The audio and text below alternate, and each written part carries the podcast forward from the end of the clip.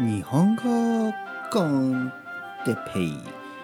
日本語学習者の皆さんをいつもいつもいつも応援するポッドキャスト。今日は文法の間違いについて。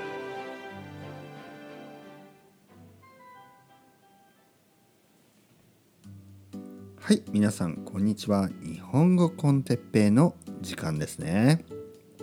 元気ですか？僕は元気ですよ。今日は文法の間違いについて話したいと思います。皆さんが日本語を話したり皆さんが日本語を書いたりねこうメールとか E メールとかねテキストメッセージとかで書いたりすると間違いますね。でそれをどうすれば間違えなくなるのか。それについて今日は少し話したいと思います。間違いは絶対に必要です。これは必要なことです。間違いをしないと日本語が絶対にうまくならないです。というよりは日本語を使えば間違うのは当たり前です。当たり前。これは本当に当たり前です。間違う。ね。間違うことがないと皆さんの日本語はうまくならないです。そうまあ言ってみれば間違う、ね、練習をするともちろん間違います、ね、でも練習をする。何度も使う。頑張って使う。間違う。でも気にしない。ね、その繰り返しですね。日本語を話そうと思う。でもなかなかうまく話せない。多分間違いだらけ。でもそれを気にせずもっともっと話す。たくさん話す。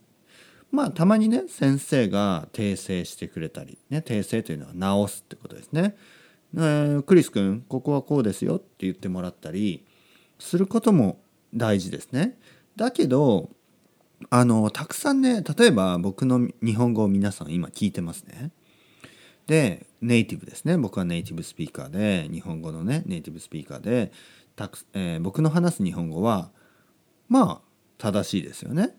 で僕のこの正しい日本語を聞いていれば皆さんの日本語は絶対に良くなります。はい。で間違いも少しずつ少なくなっていきます。ね、例えばえー、僕は日本語を話してますね。えー、そしてちょっとね今あえて間違おうとしてるんですよちょっとなかなかできないですね 難しいですねまあとにかく僕の日本語は正しいです。なのであのこの日本語を自然でね正しい日本語をたくさん聞く。そうすれば少しずつあの皆さんの文法の間違いも自然となくなっていきます。なのでやっぱりリスニングは大事ですね。